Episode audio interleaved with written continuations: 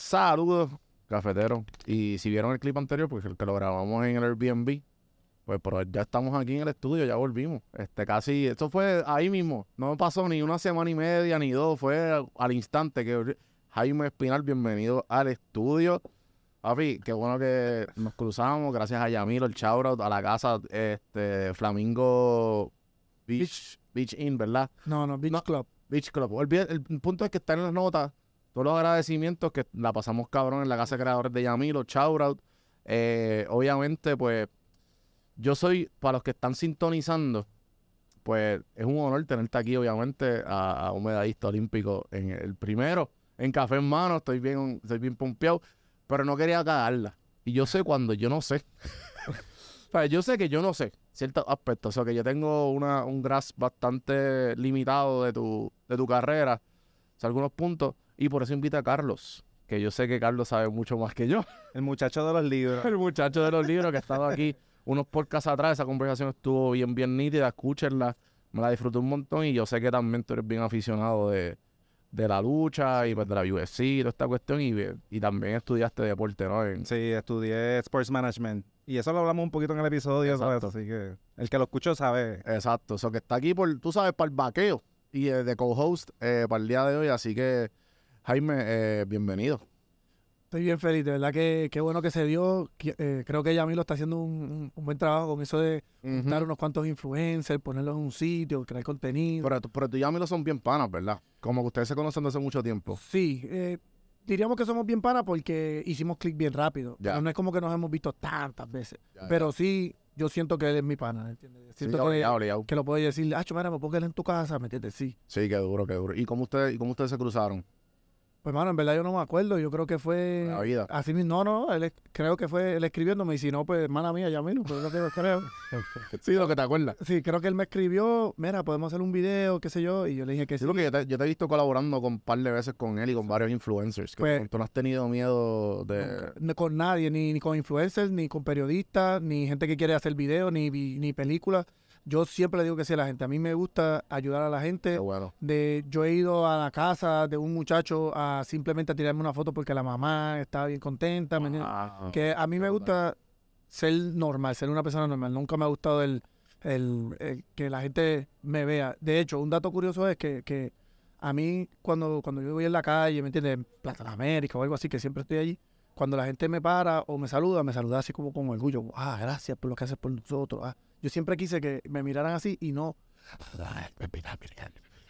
porque así yo lo veo, yo pienso como que es una celebridad. Ajá. Y yo me considero más, o yo quisiera que la gente me vea más como, como una persona que luchó, ¿me entiendes?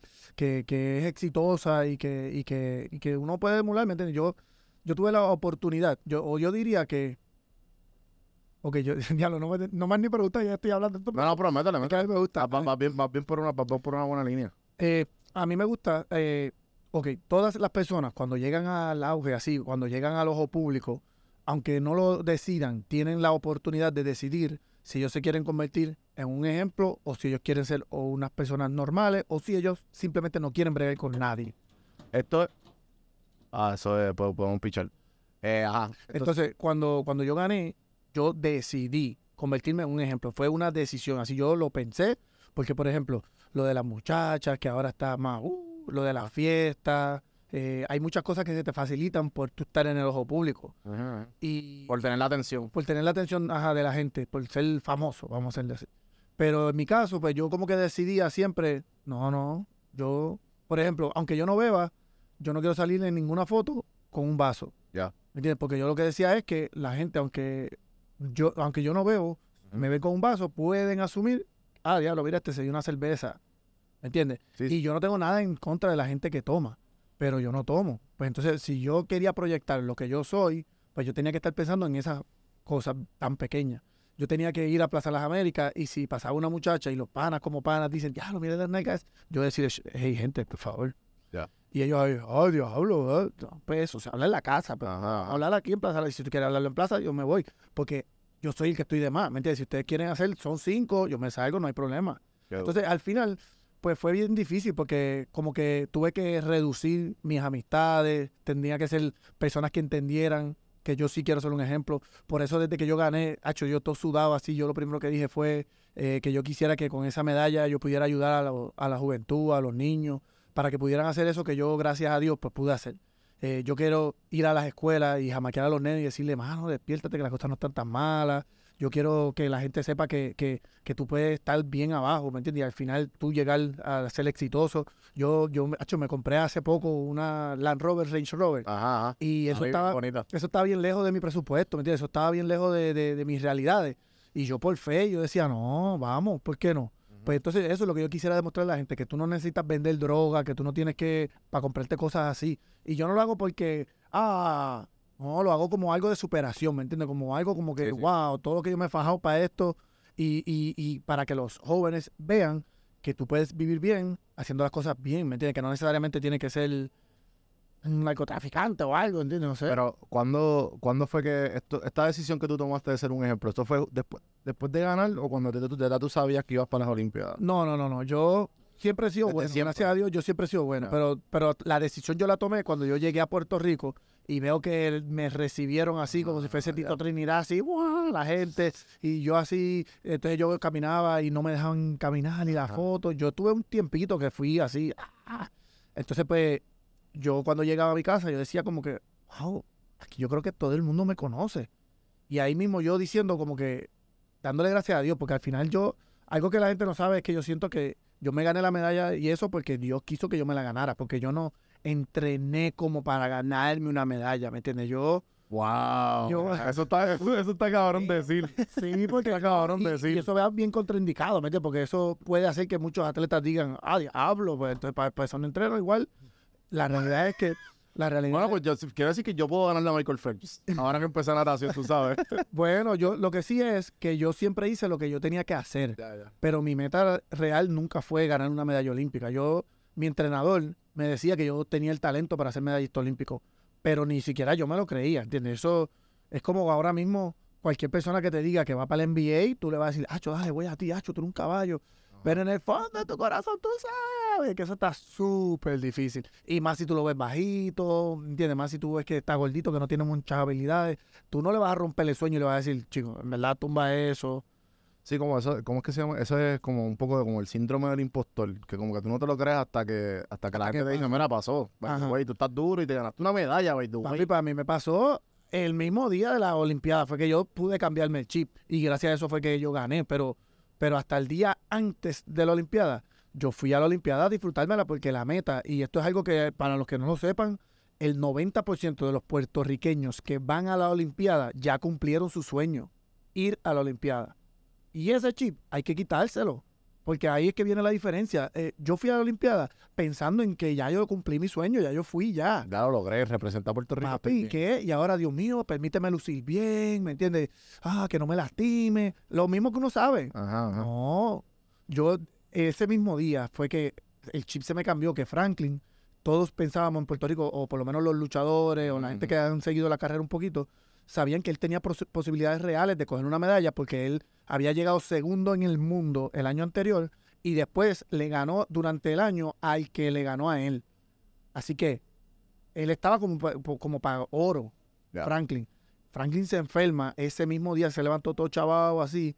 Y cuando él pierde, ahí es que yo digo, y ya, ya, todo Puerto Rico estaba mirando a Franklin, Franklin pierde. Y yo le pido a Dios, entre Dios, déjame ganar aunque sea una pelea o dos, porque es que Franklin, no quiero que la gente piense que la lucha es una porquería, ya que los ojos estaban aquí para que nos ayuden. Yo pensando en el deporte, ¿me entiendes? Yo pensando en los nenes del club, en, Sí, en los sí. niños. Y cuando yo gano esa primera pelea, pues le ganó a un muchacho de Nigeria. Nigeria no es muy bueno en lucha, ¿me entiendes? Eso no vale. Eso era... Entonces yo mismo, déjalo, señor. Yo sé que yo te dije una, pero Nigeria no cuenta. Déjame ganar una más, por favor. Entonces yo le pido a Dios que me deje ganar Pero una pelea por- más. porque Nigeria es como que bien, vuelvo, no sé, Nigeria es como que no, no es tan bueno. Bueno, en el mundo, en la Olimpiada, pues no... ¿Cuáles son los top 3? ¿Sabes? Los, los, los- Rusia, por todo y su revolú de los doping y toda esa gente están al garete. Rusia es el número uno. Doping es que se meten esteroides, ¿verdad? Sí. A nosotros nos hacen pruebas de dopaje, tacho, en casi todas las competencias. Porque Pero- en Rusia como que las reglas de ellos están medio al garo, ¿verdad? No, eso. que el jefe de eso, Putin, es el que hace que todo el mundo haga todas esas cosas. Sí, sí. Y si no, Rusia sale primero porque sale primero. chicos, es que a, a- a Rusia lo vetaron de las Olimpiadas, así de todos los deportes, los vetaron. y los rusos tuvieron que probar que ellos estaban amenazados bajo el gobierno para que los dejaran competir eh, como por refugiados. Y el equipo Ah. de Rusia, de todos los deportes, las Olimpiadas, de todos los deportes, eran refugiados. No, la bandera de Rusia no estuvo en la Olimpiada. Wow. ¿Entiendes? Entonces, eso es porque ya el mundo entero sabe que él hace eso. Entonces, por eso yo me atrevo a decirlo así, ¿entiendes? porque ya es algo, es un hecho. Entonces, Rusia es el número uno, después va Estados Unidos, que no lo hacen tan descarado, pero pues tienen mucho dinero, pueden hacer sus cosas de súciate y límpiate, y entonces pues, y eso. Los iraní, esos están, son unos anormales. Eh, eh, eh, ellos son como todo lo que era la Unión Soviética de Rusia, sí. La Unión Soviética, todo eso, todos son duros. Entonces, están todos ellos, Irán y, y, y Estados Unidos, y después hay un gap, y ahí hay otro grupito más. Pero Sí, como, la dije- como la selección B. Ajá. pero, te- eh, pero eso que te dije, muchachos, esos en el país, el que gana oro, por ejemplo, en la Olimpiada, si tú eliminas a esa persona y pones a otro, al segundo de ese país, también llega oro. Ya. ¿Entiendes? Que, Sí, y sí. el tercero, a lo mejor coge medalla. Que estamos hablando de que allí son duros todo el mundo, porque también eso está, en la, escu- el- la lucha está en la escuela, eh, el deporte es bien pagado allá. Por ejemplo, en mi, en mi Olimpiada, al que me ganó a mí era de Azerbaiyán. A él le dieron dos millones de dólares por la medalla de oro, de premio en su país. Ah, diablo, dos millones de pesos por ganar una medalla olímpica. Igual que en Puerto Rico. Papi, en Puerto Rico, antes de mi Olimpiada, el premio para el oro era 10 mil dólares. 8 mil y Eh. 5 mil. ¿Entiendes? Bronce. Y entonces cuando nosotros nos enteramos de eso, Franklin que iba a ir para allá, pues tratamos, hicimos como un movimiento para tratar de cambiar eso y lo logramos cambiar a 50 mil, 30 mil, 20 mil. Ya. Que, que sigue siendo poco, pero de año Demasiado. por lo menos. Pero Sí, sí. nosotros lo que estábamos tratando de empujar era, en aquel momento, en el 2012, Ajá. si llevábamos tantos años, en ese momento solamente habían seis medallas olímpicas. Si nosotros llevamos tantos años sin coger una medalla olímpica, dale al que vaya a coger una medalla algo bien grande para que se motiven a coger medallas. Ahora ya es más difícil porque ahora hay un montón, a- a- todos los años cogemos medallas. Pero, pero para aquel momento yo decía, dile que le vas a dar una casa. Al que coge una medalla olímpica en Puerto Rico le vamos a dar una casa. Y ajá, y vamos a ver. ¿Me Sí, eso en la historia de la Olimpiada, la historia de todos los deportes, Puerto Rico solamente tiene 10 medallas olímpicas. No es ni que somos tantos tampoco. Tiene, coño, dale casa. Para eso se sentir cabrón, como que yo soy en esos, yo estoy en esos 10. ¿Sabes? Pues para algunas cosas, para algunas cosas, sí. Eh, obviamente, pues yo me siento súper feliz. Eso fue una oportunidad bien grande. Yo lo valoro mucho, la tesoro, la medalla eh, está en mi corazón. Ese recuerdo, el, el sentimiento que yo sentí ahí Ajá. cuando me subieron la mano, cuando yo me arrodillé y yo supe que ya había ganado, ¿me entiendes? Pero, pero es raro, es raro, porque para lo que la medalla olímpica al final se tiene que significar algo, pero es para ti nada más, porque no hacen nada con eso. Eso no me garantiza. Yo, yo me retiré hace poco, yo no tenía tra- no tengo trabajo, ¿me entiendes? Ajá. Soy una persona normal, he tenido que, que- que batallar como cualquier persona, entonces es, es raro, es raro. Porque, Sí, porque- ta- con tanto prestigio y tanto de eso, pasar tanto trabajo innecesario, uno, la, uno se molesta, ¿entiendes? No es fácil. Jaime, tengo una pregunta que ahorita mencionaste la parte de que no tenías como una expectativa y a veces la, la parte psicológica es bien importante más a, esa- a ese nivel. Todo el mundo es bueno allá a ese nivel. Yo creo que la parte psicológica es lo que te diferencia también un poquito más. ¿Tú dirías que te benefició el no ponerte esa presión de, de- de- que tengo que ganar, que a lo mejor la gente no estaba tan pendiente o esperaba algo de ti para llegar tan lejos en esa Olimpiada? Totalmente, totalmente. Primero, yo no soy una persona que se pone nervioso cuando va a pelear ni nada de eso, pero, pero yo pienso que el, el- el yo demostrar que yo no quería tener una medalla olímpica o, o que yo no quería entrenar como para una medalla olímpica hizo que mi entrenador no tuviera el estrés como para entrenarme así, ¿entiendes? Así que quizás conmigo no me afectó porque no me iba a afectar, pero me ayudó el que mi entrenador no me pusiera esa presión. Claro. ¿Entiendes? Porque mi entrenador quería siempre entrenarme duro, como, pero él no me decía a mí, así no vas a ser medallista. ¿Entiendes? Pero tú mismo, tú mismo como que nunca te... No te cuestionaste después de haber ganado como que, diablo, si hubiese entrenado como que para... ¿Sabes? Como que es, lo mismo que dijo Carlos, pero como que más como que, diablo, si le hubiese metido más, más presión, a lo mejor hubiese llegado más lejos. Eso- esos pensamientos nunca llegaron a donde ti. Sí, pero como yo siempre entrené duro, porque como yo siempre hice lo que yo tenía que hacer, yo simplemente, yo lo que quería era pagarme los estudios. Yo tenía otras metas, ¿me entiendes? Yo quería estudiar, de hecho, quiero estudiar. Yo no tengo un bachillerato todavía. A mí se me hacía bien difícil estudiar porque mi entrenador al final lo que quería era que yo compitiera eh, y, y al final me alejaba de los estudios.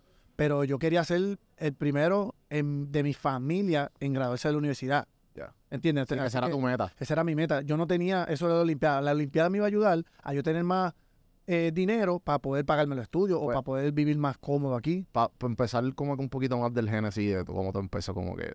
¿Cuándo fue que te empezaste a hacer la, la lucha y por qué? Pues yo, yo comencé a los nueve años. Yo, yo estaba jugando básquet en una cancha como un típico niño cualquiera que va a un parque y el entrenador se me acerca y me dice que si quería hacer lucha. Cuando él me dice lucha, yo pienso en lucha libre, el Undertaker. WWE. Ajá, y yo me meto ahí y con el tiempo es que yo me doy cuenta que era un deporte diferente. Yo Ujú. pensé que, ah, ok, pues a lo mejor nos enseñan esto en lo que crecemos y después nos, nos ponen en el ring. Y después como de seis meses fue que yo vine a entender que era otra cosa. Yo Después que había empezado. ya eh, habíamos aprendido a hacer los fiflas, las maromas, las vueltas. Eso fue lo que me atrajo a mí del deporte. Pero gracias a Dios, pues llegué a ser bastante bueno desde bien chiquito. Y el ir a los pueblos y competir y ganar, pues fue lo que hizo que yo como que dijera, contra, pues me gusta esto. Yo no entendía ni lo que era lucha olímpica. Yo simplemente, para mí yo estaba jugando, yo era un niño y yo iba a las competencias y ganaba, pues, pues, dale. No fue hasta los, como hasta los 14 años que yo dije de verdad, yo quiero ser luchador.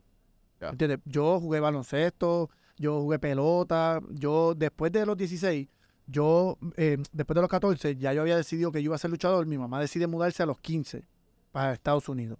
Y a los 15 toda mi familia se mueve para Estados Unidos y yo ahí como que yo entendía el por qué nos fuimos para allá. Estábamos viviendo en Brooklyn. Brooklyn es la primera vez que yo veo racismo. Peleábamos como locos allá. Tú sentado así, llegaba un grupo de gente "Uah", y tú mirabas y dices, ya, lo vamos a pelear otra vez. Entonces era mi hermano y yo. Mi hermano también luchaba. Y entonces, pues, por desgracia de la vida, pues las peleas de nosotros eran bien entretenidas. Nosotros teníamos a la gente contra la silla, ¿me entiendes? Sangre y qué sé yo. Y entonces, ¿Qué? Sí, porque nosotros no nos parábamos a pelear con la gente. Porque primero que allá eran gangas, eran 10 contra 1. Y segundo que para nosotros era más como que tiempo efectivo el hacerle a un tipo ¡pra! Entonces, pues, entonces eran 10 personas y ya nosotros teníamos nuestra estrategia, nos poníamos espalda con espalda, ellos nos hacían un círculo, salías corriendo para un, de un solo tipo.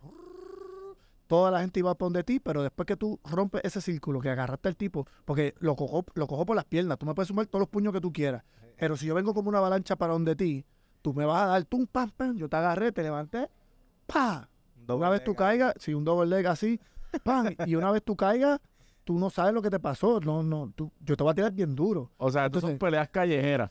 Sí, sí, por, por, por Bastante desgracia. técnico, ¿sabes? Porque eso no lo sabe todo el mundo. Sí, Claro, eso tú lo aprendes por el deporte, Ajá. eh, te enseñan, no, no, tú tienes que rodar porque si no te vas a dar duro, pues esa gente no sabe rodar. Exacto. Pues entonces nosotros lo que hacíamos era, corre, lo tiras, pa, le pasas por encima corriendo, te vira y vienen todos otra vez por donde ti. Y haces lo mismo a este. Y, y como nosotros tenemos resistencia, ellos se van alcanzando en el proceso. Y termina tú respirando y ocho personas en el piso tirado. Normal. Y ahí es que tú, y ahí es que tú dices, Y ok, tú tenías 16 años para esto. sí, y ahí es donde, ok, chum. Por lo menos ese corillo no se vuelve a meter contigo. Pues, mano, a- ese fue mi miedo, ese fue mi miedo, que yo decía, ¿cómo tú vas a pelear con alguien? Lo vas a dejar botando sangre y lo vas a ver al otro día en el pasillo así. Entonces yo vivía con un miedo del diablo. Entonces mientras más peleaba, más miedo tenía porque entonces todos se parecen, tú no sabes quién fue, tú peleas a lo loco, hay un montón de gente, tú no sabes quién te dio. Sí, sí. Entonces eso, se forman unos revoluciones en esas gangas. Entonces al final como que yo duré como nueve meses allá, diez meses por ahí. Y le dije a mi mamá un día que me sacaron una cuchilla y se armó un revolú y no pasó nada, pero yo le dije como que mami, esto va a terminar en que, que alguien me apuñale o algo y yo termine matando a alguien, ¿me entiendes? O preso. Y entonces, pues, en, en una discusión bien ardua, terminamos en ella mandándome para Puerto Rico. Entonces, pues, cuando yo llego a Puerto Rico con 16 años solo. Wow. Y ahí comienza la historia de Jaime Espinal así, de verdad, de verdad. Sí, que, que te, met- que te metes, que coges eh, de a pecho y en serio. Los, el- Porque aquí en Puerto Rico yo no tengo a nadie. Así como yo nací en República Dominicana, pues toda mi familia es de República Dominicana. Y entonces, pues mi mamá no se llevaba tan bien en ese momento con, con sus hermanos y tíos y bla, bla, bla. Así que yo no conocí nunca a nadie.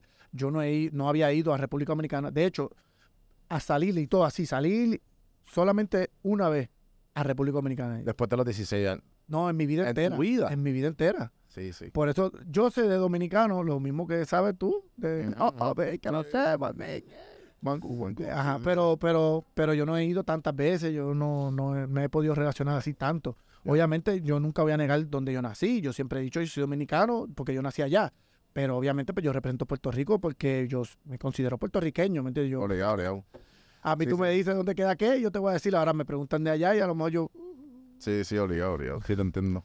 Eh, entonces, cu- cuando llegaste a los 16, ya tú más o menos, o sea, en- entraste a universidad, adelantaste, como que, ¿cómo fue que te empezaste a...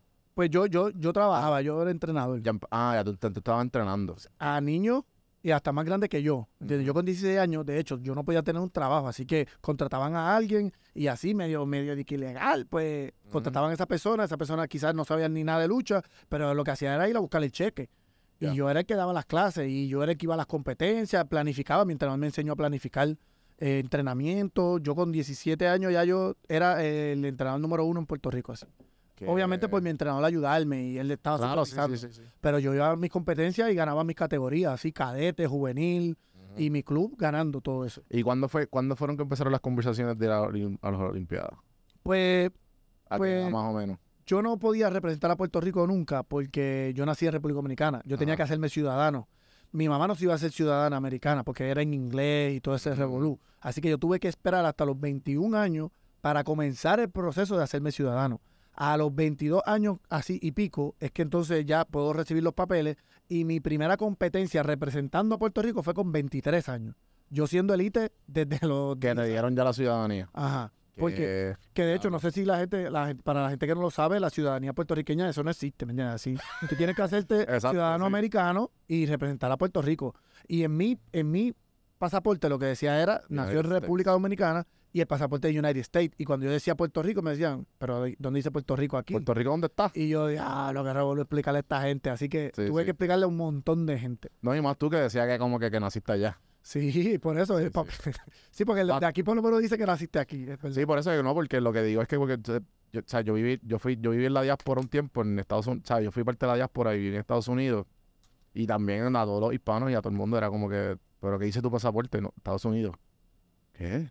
Ay, como que, pero y dice, ah, sí, Puerto Rico. Ajá, y el Ay, que eso, es una conversación que pasa, pa- por más obvia, obvio que, sea para los puertorriqueños, para la gente que cuando tú estás allá afuera, como que es una conversación que vas a tener casi a diario. No, no, y nosotros que representamos a Puerto Rico, Ajá. hay árbitros de, de cualquier parte del mundo, los árbitros, y Ah, todo el tiempo te están preguntando, pero, pero, pero Puerto Rico es un país, pero ¿y por qué no hay pasaporte? Ya. No, porque es un estado, un libre asociado, y entonces explicar todo ese revolú, la gente no entiende, no entiende. Eh, tú tenías, creo que fuera el aire me mencionaste algo de WWE. ¿Tú, los tryouts fueron antes o después de, de tú haber ganado, ganado la medalla? Pues WWE escautea, y ellos escautean en la Olimpiada, ellos van ¿Qué? y miran a la gente así de judo, de lucha, Yo no conocía a nadie, ellos no sabían quién era yo. Ellos me ven ahí, Puerto Rico, un negrito que coge medalla y dicen, ah, diablo, ¿y dónde salió? Mm. Y entonces pues ellos se me contactan allí y me dicen, mira, me interesaría que vayas a un tryout, bla, bla, bla. Y yo así pensando que era relajo, hasta que me mandan un email que, con el signito. Yo, eh. Sí, sí, oficial, oficial. Sí, sí. Y entonces pues fui a mi primer tryout ah, en el 2012. Justo en el 2012, cuando yo voy al tryout, ahí también me habla UFC. Y en ese revolú entre los dos, que yo estaba viendo cuál iba a ser mi mejor deal, pues sentía que todavía yo podía coger otra medalla, que yo podía convertirme en la primera persona en tener dos medallas olímpicas. Y a los dos les dije como que, mira, ¿sabes qué? Diablo, yo sé que quizás me estoy perdiendo una buena oportunidad, pero déjame llegar hasta el 2016 y ahí volvemos a hablar. Obviamente yo sé que si ya desistieron y cogieron a otro, pues me chavé. Pero ese es el riesgo que me tengo que tomar, pero yo quiero ir a mis próximas Olimpiadas. Entonces, ahí lo dejé. Para ellos, yo hice el tryout súper bien, me expresé muy bien, bla, bla, bla. Voy al 2016, ahí, tacho, fui el abanderado, que de hecho eso para mí es de mis logros más grandes, el, el ser abanderado, eh, el sentir que Puerto Rico me dio una bandera, me, me- me dio la oportunidad de representarlo. Ujú, Para mí eso vale mucho, mucho, mucho. Quizás hasta más que, que la misma medalla olímpica. En verdad. Wow. Sí, porque es que, es que si, si, si lo ves desde este punto, medallistas olímpicos en el mundo entero, medallistas olímpicos pueden haber varios de todos los países. El abanderado es uno, que de hecho cambiaron las reglas, ahora son dos, un nene y una nena. Pero, pero en aquel momento era un solo abanderado por país.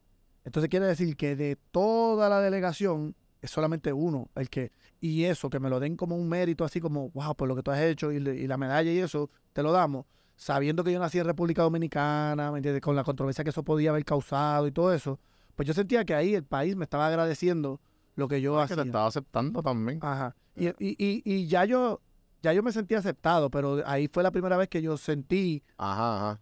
wow, y ya después de ahí, mucho, desde antes ya yo, como te digo, ya yo estaba, pero de- en ese momento se multiplicaron mi, mi, mi amor por Puerto Rico, ¿me entiendes?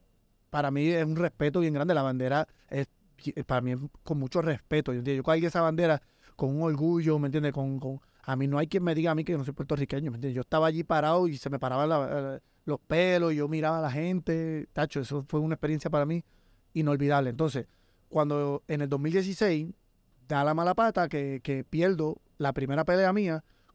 Y entonces en lucha olímpica, si tú Mm. pierdes con alguien que llega a la final, pues te dan otra oportunidad para volver a luchar. Entonces, pues Ah, yo perdí con el que llegó plata. Así que cuando él llega a la final, pues me dan otra oportunidad por bronce. Entonces, cuando voy a mi próxima pelea, pierdo con este tipo que yo nunca le he ganado, que es de Cuba, de hecho. Y, y es mi archienemigo, pero, pero somos amigos, pero es mi archienemigo. Sí, sí, sí. Y entonces, pues, en una super pelea ahí, súper apretada, a cabezazos y todo. Y al final, pues, me gana y termina llegando bronce. ¿Entiendes? Que al final yo perdí con dos medallistas. Que no fue que yo perdí con dos batatas, ¿entiendes? Pero al final no me fue bien, punto. No cogí medalla. Y entonces, pues, ahí vuelvo y le toco base a esta gente y le digo, mira, ¿ustedes todavía quieren? Y ahí WWE me dice que sí. UFC yo ni los toqué porque UFC yo no quería pelear. Ellos me habían dicho que querían un peleador, así ellos querían un contrato como de 10 peleas. Y yo no quería ser peleador, yo quería pelear, pues chavo, y me decían tres peleas y yo peleaba tres, cinco era lo máximo. Yo les dije, Pero, pero UFC tú no tenías que saber otra, o, ¿verdad? Tú tienes que ser mínimo de dos, ¿no?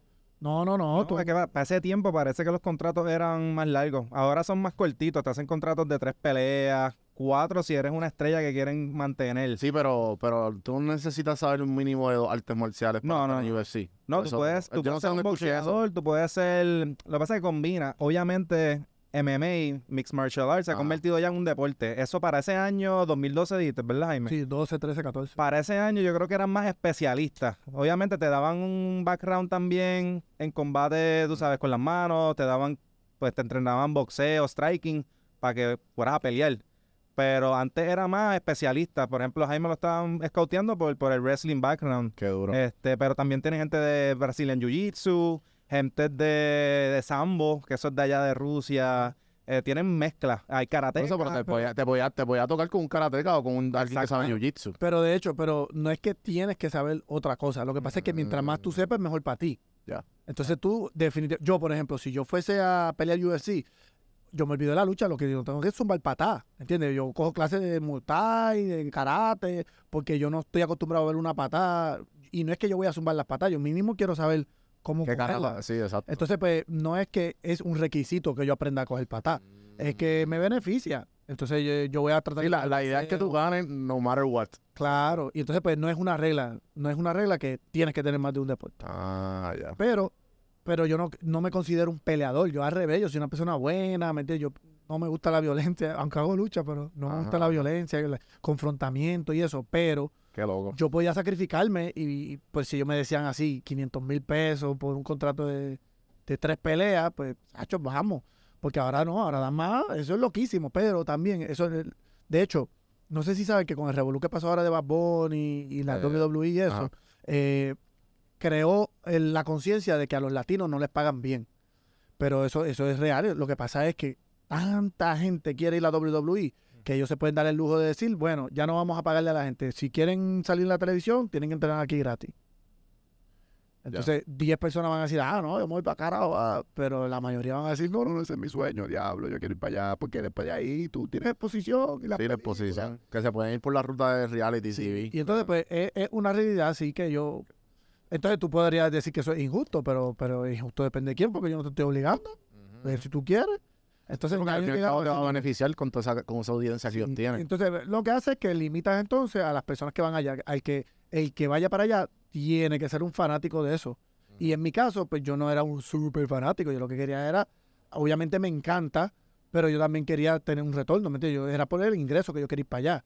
Entonces, pues en la WWE, eso fue lo que me pasó. Esta segunda vez que yo fui, que fue en el 2016, ya yo tenía mis dreads, ya yo tenía como que un personaje, ya yo ¿Cómo te vas a hablaba. llamar? No, no, Jaime, lo que quiero decir un personaje Sí, sí, como que... eh, apariencia, que ya yo tengo una apariencia. Yo me parecía a Kofi Kingston, ¿me entiendes? Me parecía a Booker T. eh, yo hago fifla, ya yo, en ese momento ya yo hice fifla desde la tercera cuerda. Bueno, tú pones Jaime Espinal WWE en, en Google o en YouTube y salen así una entrevista que ellos me hicieron a mí promoviéndome porque ellos querían que yo estuviera ahí. Sí, sí. Ellos me vinieron la ilusión de que ya yo estaba allí. Y cuando fuimos a la parte de los chavos, ahí fue que yo me quedé. "Ah". Se- Pero- se decir cuánto se. Bueno, no, no, pero, pero en general, así, real más o menos era como, por ejemplo, imagínate que te pagan 4.500 pesos mensuales Ajá. por tú estar allí aprendiendo, porque eso es lo que yo te está diciendo, pero a nadie le pagan para que aprenda. Y yo te estoy pagando para que tú aprendas. Sí, sí, sí. en, el, en, la- en el campito ese que se llama NXT, pero el problema era que entonces tú te tienes que pagar tus viajes, tu, tu casa, ¿me entiendes? Sí, que era como que... Que era como un salario, pero no, no te ofrecían ma- a a nada más de ahí. Ajá, y entonces, pues, literalmente, tú eres un empleado. Entonces yo decía, ah, el trabajo de luchador como que no me cuadra. Ajá. Me cuadra el de celebridad y que hace lucha, ¿entiendes? Ese sí. Sí, sí. Pero el de luchador, muchachos, nos ponían hasta cargar los rines y ponerlos nosotros. Tú eras un empleado. Sí, sí, tú eres... Tú trabajas para WWE. Sí, y ellos lo venden como que estás aprendiendo del negocio, ¿entiendes? Porque para que respetes el negocio, porque tú no vas a llegar aquí y ya vas a salir a la televisión. Tú tienes que un development program, básicamente. Sí, y es real, pero eso es para la gente que su sueño es ir para allá, para el que quiere negociar. Pero Lesnar no estaba cargando matre. Hacen casting, tryouts y todo. O sea, hay mucha gente que no sabe, pero que eso algo estaría cool que, que, que lo hablara. Pero la gente ve a veces WWE y se cree que son actores, pero la realidad es que hay muchos de los que están... A Jaime no lo buscaron porque se impresionaron nada más cuando lo vieron y ya. Hay muchos luchadores que tienen backgrounds similares a los de Jaime, que son este, medallistas olímpicos en lucha. So, a veces la gente se cree, ah, no, que esos solamente son actores. No, son atletas. Este, Ya, ya. Parte de lo que hizo que yo dijera que no fue que allí había un tipo que la semana antes Triple H lo vio en una discoteca de Bouncer y le dijo, pásate por el tryout que está el día. Y este Simplemente el porque lo vio. Este, este, ¿cómo se llama? El que jugaba con los Lakers, este, que estaba haciendo tryouts también, que quería ser luchador, este, me olvidó el nombre de él, era centro. Este, no, este, pero yo creo que ese también es bien fanático. Se me olvidó el nombre ahora.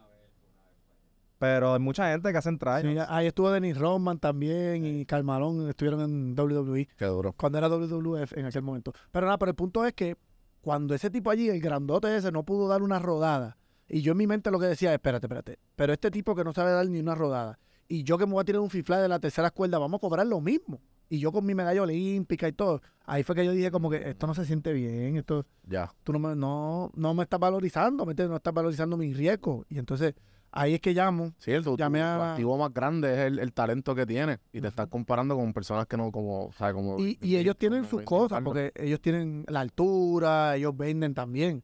Pero, wow. Sí, a lo mejor tienen la apariencia de un luchador, pero no son un luchador. Bueno, yo, No offense, tú sabes. Sí, sí. yo lo que vi fue, eh, bueno, de hecho, yo llamé Caribbean Cool, mira, ¿qué tú crees de esto? A, a Primo, mira, eh. Y lo- to- todo el mundo me dijo como que, bueno, si tu sueño es entrar ahí, pues esta es tu oportunidad, ve para allá y mata.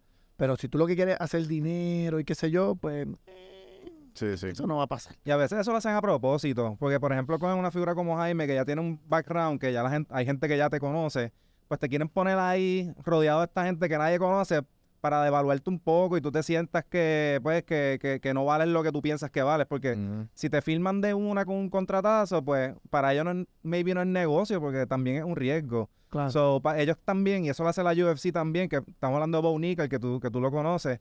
A él en la UFC, que la UFC también va- tiene muchas similitudes con la WWE, inclusive Endeavor, que es la compañía matriz, compró a, es, es dueña de UFC y compró también a WWE los otros días. Ah, Este- ah, eso es todo una parte, una sombrilla. Exacto. Entonces ellos tienen esa táctica de coger gente con que, que, que son buenos, que tienen nombre, pero que están empezando y te hacen sentir un poquito como que no, todavía tú no eres una estrella. Para que tampoco empieces, me imagino yo, que tiene que ver con, con el dinero que vas a cobrar, que no empieces cobrando un montón de, de la primera.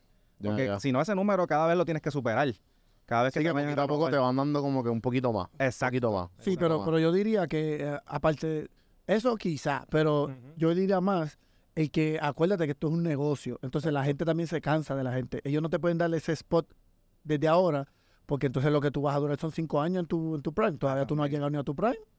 Y ellos te van llevando por diferentes como que divisiones. Tienen, como tú dijiste, tienen la Next, tienen diferentes, que es como que el build-up. Claro. Y después tú terminas, pues si te si, si ven que tú eres un- una estrella, pues te van building up hasta llegar a campeón y todo eso. Y, y eso pasa mucho, porque por ejemplo, el mismo McGregor, McGregor llevaba muchas peleas, pero fueron como seis peleas a las que ¡uh!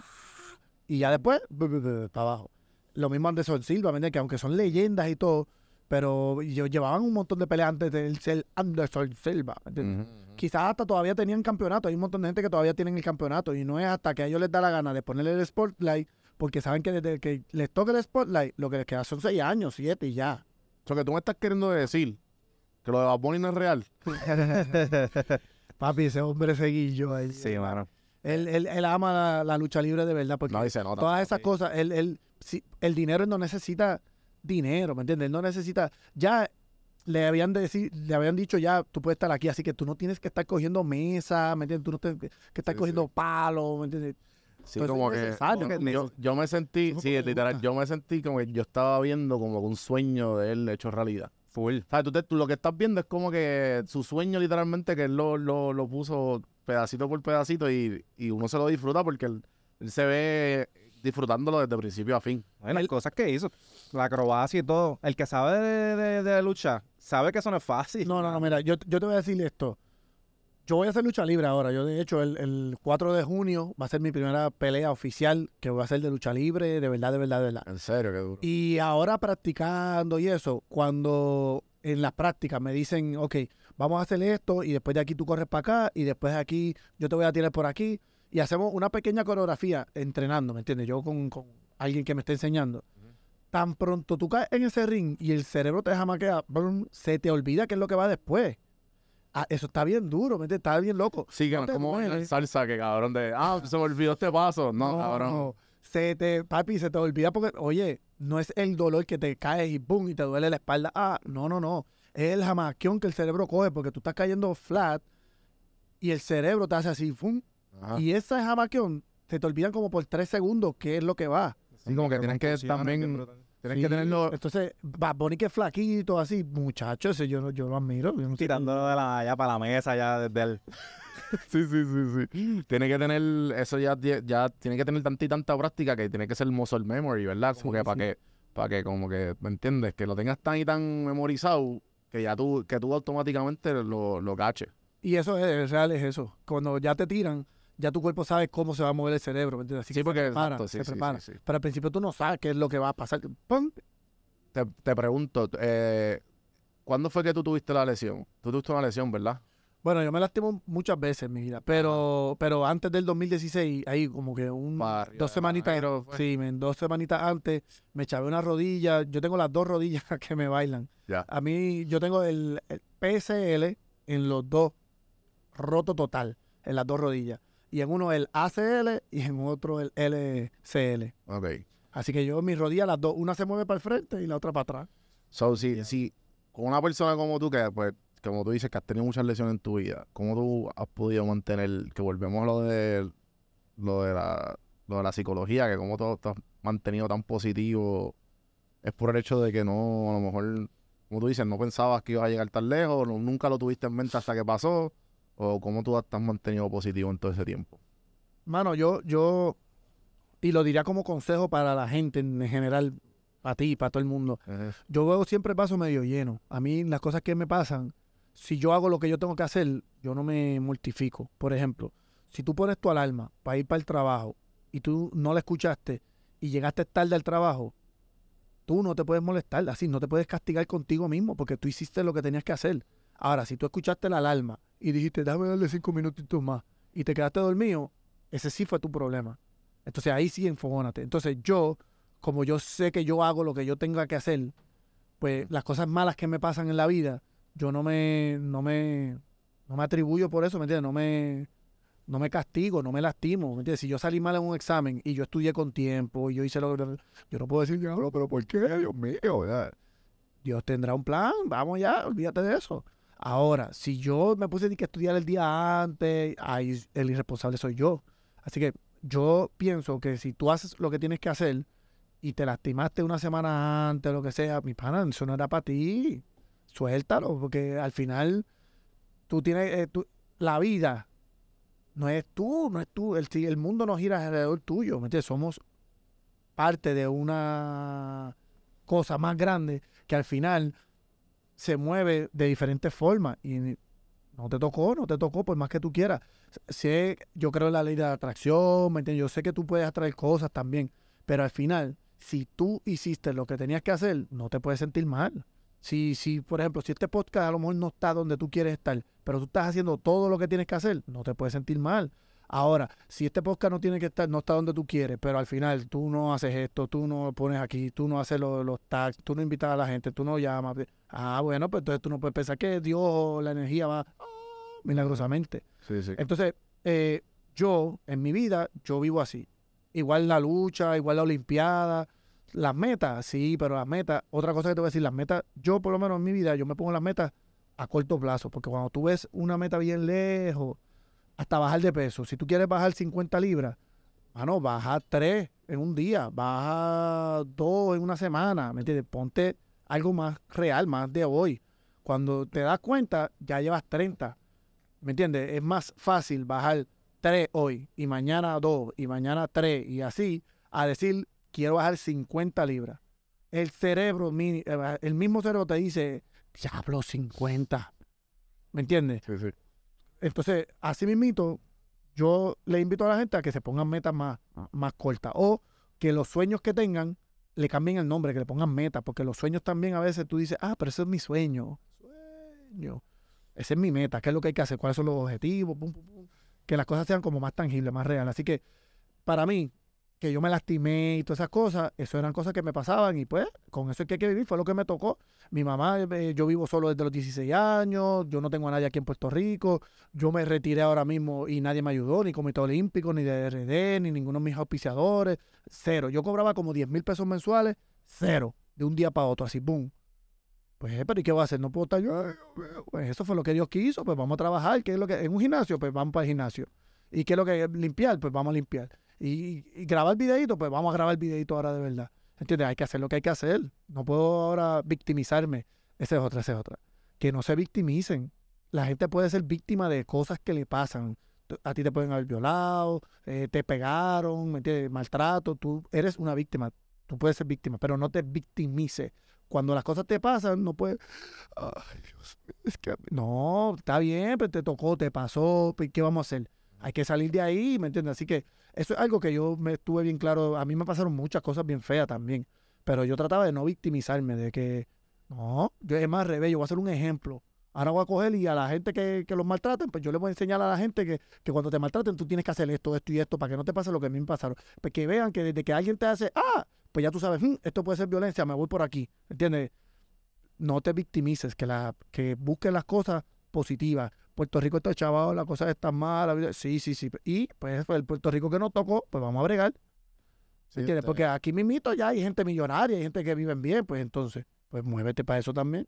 Sí, yo genuinamente pienso que si una persona lo hizo, yo lo puedo hacer. Esa, es mi mentalidad. Eh, como que, y eso lo aprendí de chamaco, como que hubo un tiempo que yo, yo era bien fan del NBA y yo los veía como que diablo. Como que Kobe, este, LeBron, como que los veía como que aquí.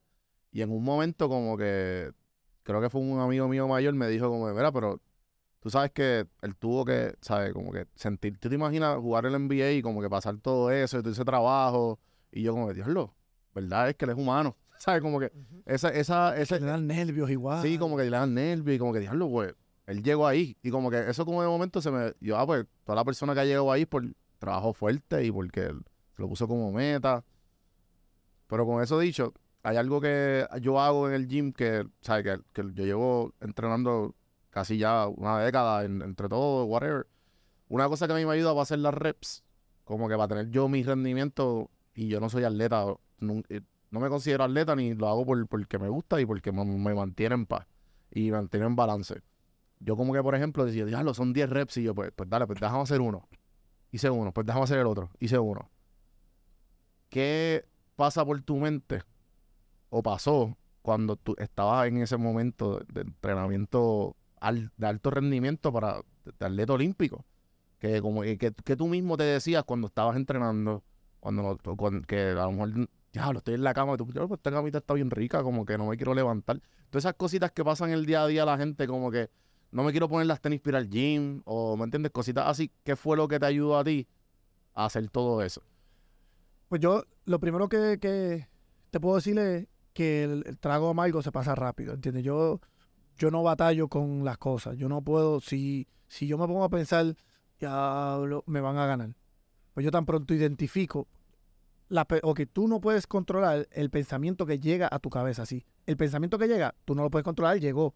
Ahora, una vez está ahí, tú sí puedes controlar y seguir pensando en eso o no. Pues es lo mismo. A mí cuando me viene a la cabeza algo negativo, diablo, estoy cansado. Pues yo voy a pensar, diablo, estoy cansado porque me llegó eso, yo no lo pude controlar. Pero atrás vi lo que viene es, te jodiste, porque ahora voy a hacer otra repetición más.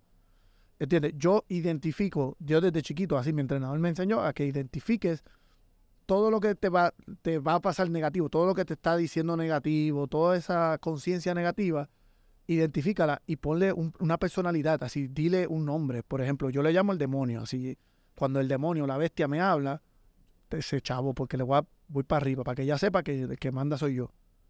Ah, cinco minutitos, ningún cinco minutitos, pa, te paras bien rápido, es más, voy a hacer la- hasta la cama y todo lo voy a hacer. Hoy por estar de, y aunque tú no lo creas, termina siendo un chistecito que hace que tú llegues más temprano, que hace que tú entrenes más, que hace que tú te sientas en control.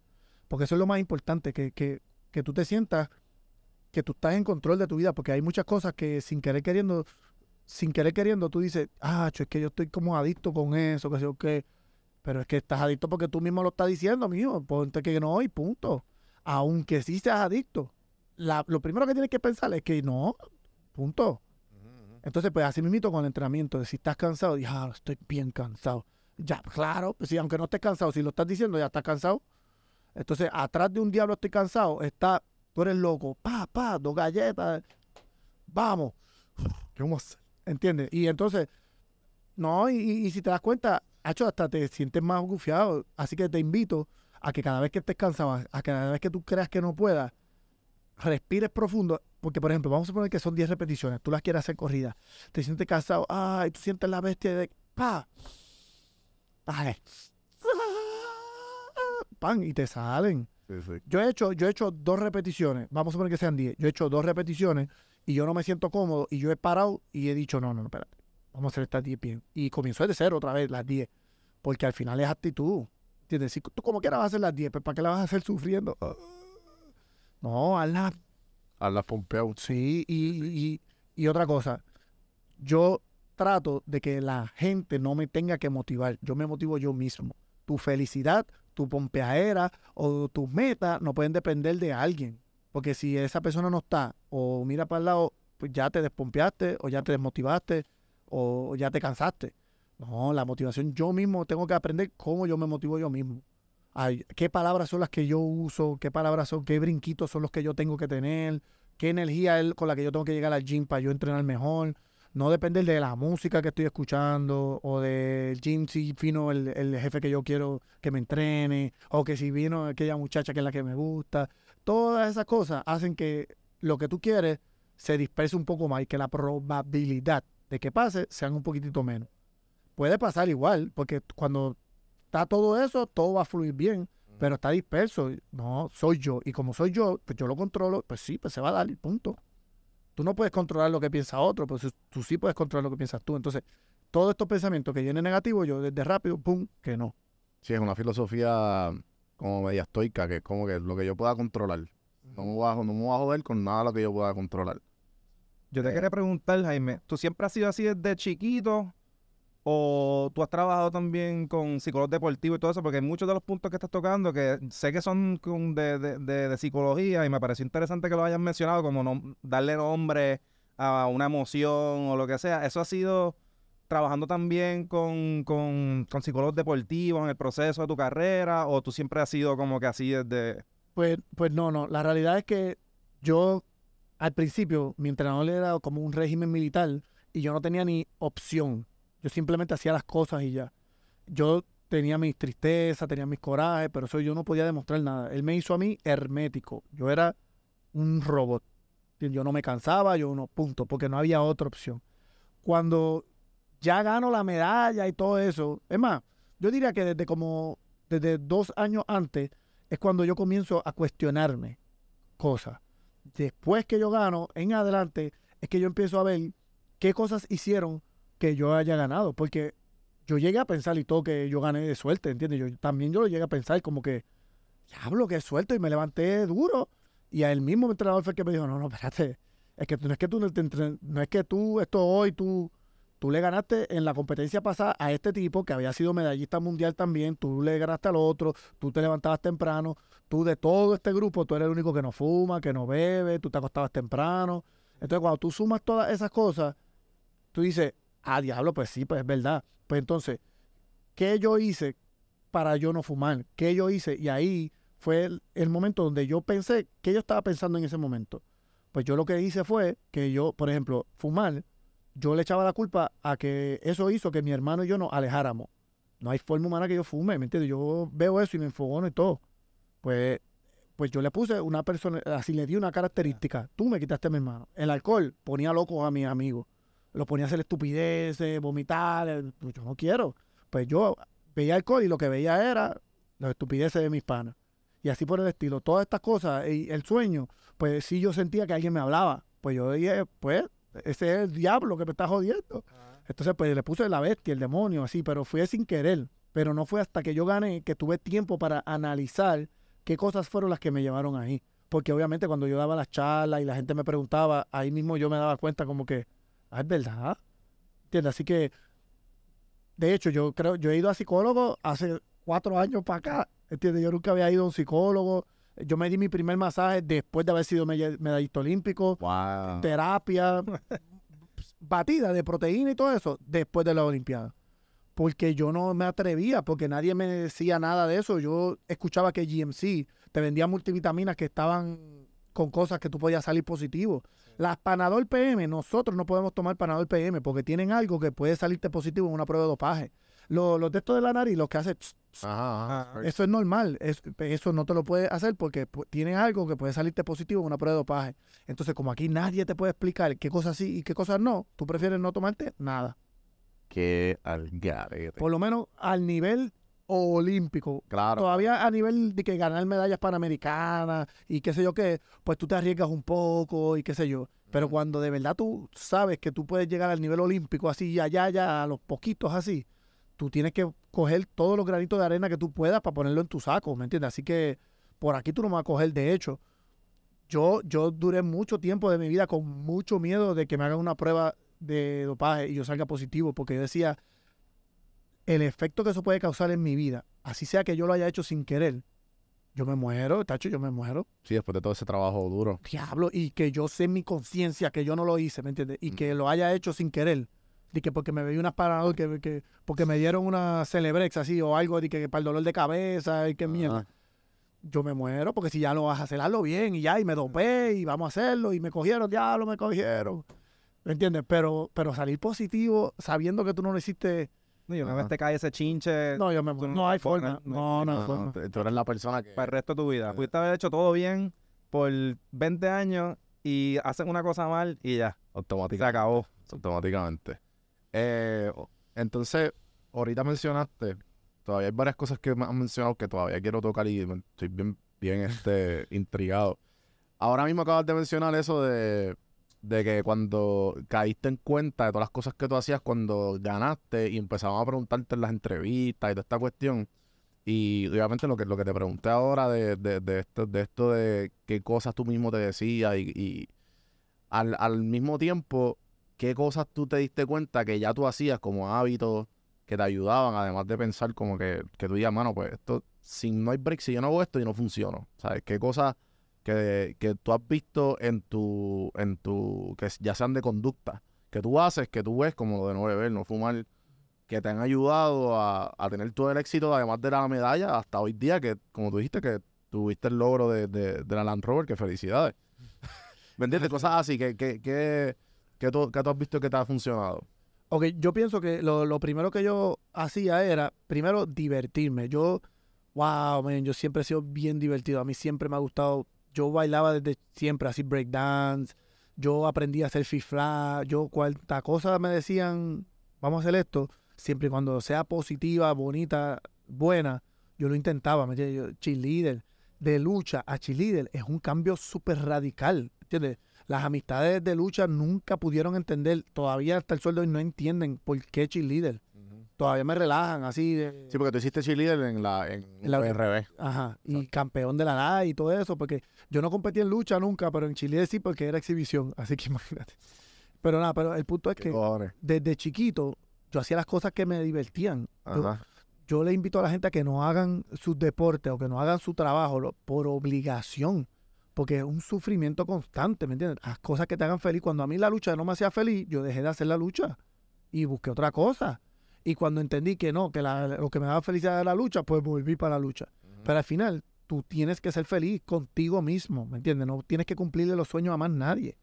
Eso es una de las cosas que yo rápido hacía desde chiquito, sin haberme dado cuenta todavía, pero que era, yo era feliz. Y, y- y- y mi mamá, vuelvo, la pongo de ejemplo porque es que yo vivía solo a los 16. A los 16 tú quieres tu figura materna y tu figura paterna, tú tienes dudas, ¿me entiendes? Yo no tenía nada. Y al final, yo era feliz, yo tenía que ser feliz con lo que sea que me tocó. Lo de tener carácter, cuando tú tienes carácter, cuando tú sabes que tú puedes controlarte en lo que sea, por ejemplo, si mañana yo no, no fumo ni bebo ni nada, pero si mañana me da la gana de usar cannabis o de fumar o lo que sea, yo lo hago porque me dio la gana, no porque nadie me convenció. Entonces, esas cosas, cuando tú las tienes, cuando tú tienes carácter, la vida es más fácil porque tú tienes control de, de ti. Yo no tengo control, como es lo mismo, termina en lo mismo que tú estás diciendo de, de, de esa filosofía. Yo, al final, nadie me va a obligar a mí a hacer nada que yo no quiera hacer. Entonces, eso te facilita a ti la vida, te, te da menos coraje con las cosas. Eh, Sí. Cuando tú tomas y después sabes que no debías de haber tomado, te castigas tú mismo diciendo, diablo, ¿para qué tomé? ¿Qué sé yo qué? Pues tomaste porque te convencieron, porque te dejaste convencer. Porque si, si tú no querías desde el principio así, pues, pues no lo hagas. Pero es que tengo hambre. No, si yo tengo hambre, estoy bajando de peso para una competencia y tengo hambre, yo sé que si me como eso voy a subir de peso. Pues no como. ¿Y cómo yo brego con eso? Tengo hambre, pues acuéstate a dormir, busca una solución. Y, y sí, yo me acostaba a dormir y tú a las 4 de la tarde durmiendo. Sí, para que no me dé hambre, porque yo no quiero vivir con el sufrimiento de que tengo hambre Sí, sí, todas sí, esas horas. Entonces, pues es eso mismo, tú tener control de tus cosas, tacho, son bien pocas las veces que yo flaqueo y termino, ah, porque después me siento bien mal, digo, diablo, caí, ¿me entiendes? La bestia me jodió otra vez. Mano, eh, me gustaría tocar dos temas antes de irnos. Eh, mencionaste, creo que allí en, la, en Airbnb, eh, en un momento Tony como que te hizo un par de preguntitas y qué sé yo. Y también aquí lo mencionaste que cuando paraste de, cuando te retiraste oficialmente, se te hizo bien difícil buscar trabajo. Eh, ¿Puedes hablar un poco de eso, de, de lo que tú piensas y, y- y a la misma vez cómo, cómo pudiste estar en paz con eso? Y, Pues, mano, esta, esta, esta pregunta me gustaría responderla como dirigida a los atletas, ¿me entiendes? A los atletas y más, ok, no, no, a los atletas en general, porque mientras más élite tú quieres ser, más duro te vas a dar con la realidad. Pero los atletas hasta universitarios, hasta de clubes, también sufren por esto. Nadie te prepara para el retiro, ¿me entiendes? Eso es algo que ya todo el mundo sabe. Pero los estudios y, y, y todas estas certificaciones y todas esas cosas, que muchas veces uno no las ve porque uno lo que dice es el deporte, deporte, deporte, deporte. Y yo, por ejemplo, mientras más lejos tú quieres llegar, más sacrificado es. Mientras más exitoso tú eres, más solo tú vas a estar. Porque mientras más lejos tú quieres llegar, oro olímpico, son menos las personas que entienden qué hay que hacer para tener ese oro olímpico. Así que tú llegas allí con tres amigos nada más. Si tú estás en la LAI y tú vas a llegar a la LAI y si llegaste oro, tú vas a llegar a ese oro con 10 amigos, ¿me entiendes? Mientras más loca sea tu meta, así, mientras más arriba sea tu meta, el embudo se va poniendo más chiquito y son menos las personas que te van a apoyar, que van a entender lo que tú quieres, porque es que no es fácil ser amigo de alguien que no puede janguear contigo, pues entonces ¿para qué somos amigos? ¿Para solamente para verte sufriendo y que estoy cansado todos los días? vamos a ser amigos de soy cansado, pero también vamos para la fiesta. Pero también vamos para el cumpleaños. Diablo, no fuiste para el cumpleaños de fulano. ¿Entiendes? Pues al final, sin querer queriendo, te vas quedando con menos amistades, porque son menos las personas que pueden entender ese sueño y el estilo de vida de esas personas. Entonces, nadie te prepara para el retiro. Eso es algo que es general, ya la gente lo sabe. Pero tú te das muchísimo más duro de lo que tú te imaginas. Porque en mi caso, yo llevaba, por ejemplo, yo tengo uno de mis auspiciadores que yo llevaba como 10 años ya con ellos. ¿Qué me iba a imaginar yo que de la noche a la mañana me iban a quitar la ayuda? Porque de un día para otro, yo no cambié de ser una persona, yo sigo siendo el mismo. La gente, es, la gente que me conocía hoy son las mismas que van a conocer mañana. Quizás uno que se lo olvidó o quizás uno que se acordó, uno nuevo. Pero la, el cambio no es tan radical. A lo mejor en un año sí. Pero en un día, no, yo no me esperaba eso. Yo esperaba que si me daban a lo mejor 30 mil dólares al año, que después me dieran 20, que después me dieran 15, que después me dieran 8, 3. Ah, mira, Jaime, ya no te podemos ayudar. Eso es entendible. Pero de 50, 0. Eh, Yo decía, wow, pero espérate, pero, pero, pero, pero, ¿qué pasó aquí? Entonces, no fue uno, no fue el otro. Todos. de Y entonces, y entonces yo no esperaba tampoco que, que yo no pudiera tener trabajo a lo mejor en el Comité Olímpico o que yo no pudiera tener trabajo en el Departamento de Recreación y Deporte. Y quizás fue por mi misma culpa, por no tener la educación, porque yo no terminé mi bachillerato, o por, no sé, vamos a echarme la culpa a mí para, para no pelear con nadie.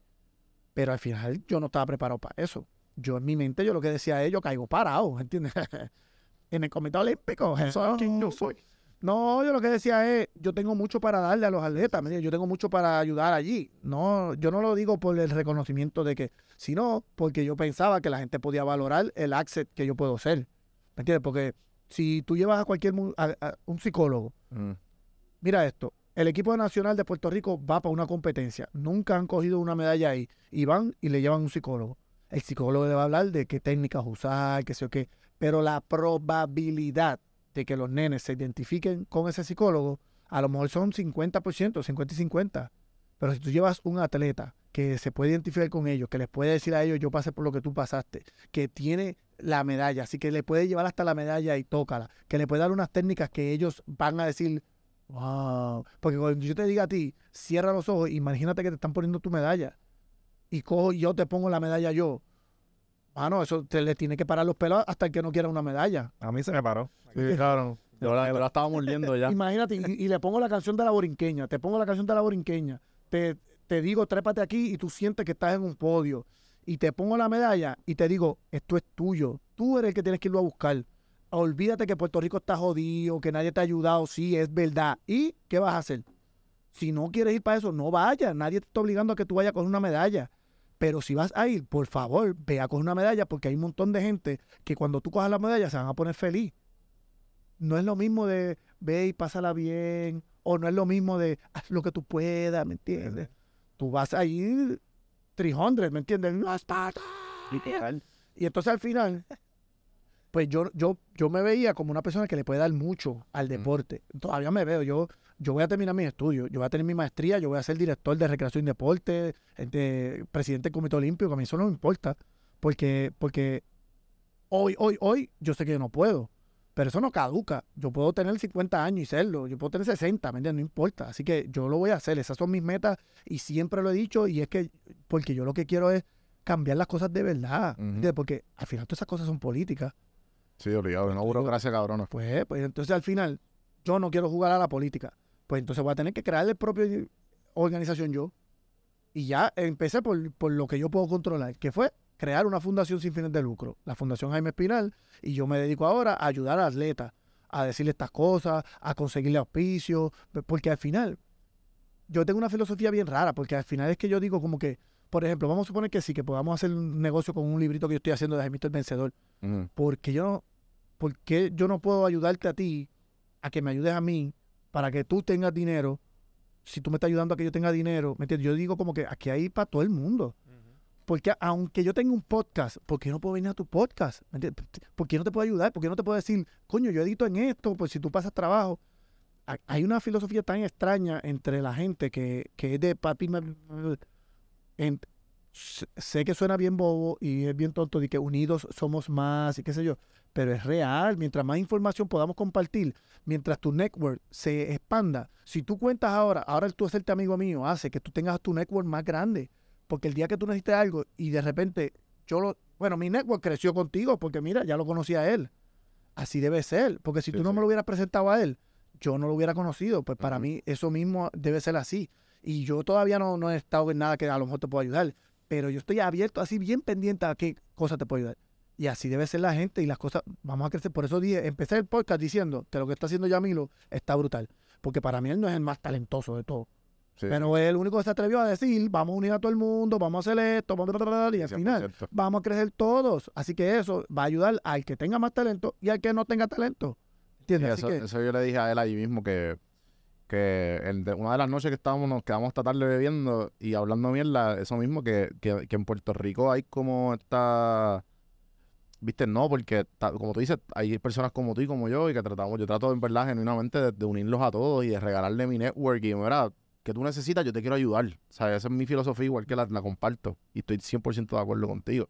Pero hay- en Puerto Rico es bien individualista. Primero yo, segundo yo y tercero yo. Y después, y esa mentalidad, pues, yo también trato de, de con esta plataforma, pues, ayudar a la gente de que, como que, mira, no, como que, como tú dices, hay, hay para todo el mundo, nos podemos ayudar.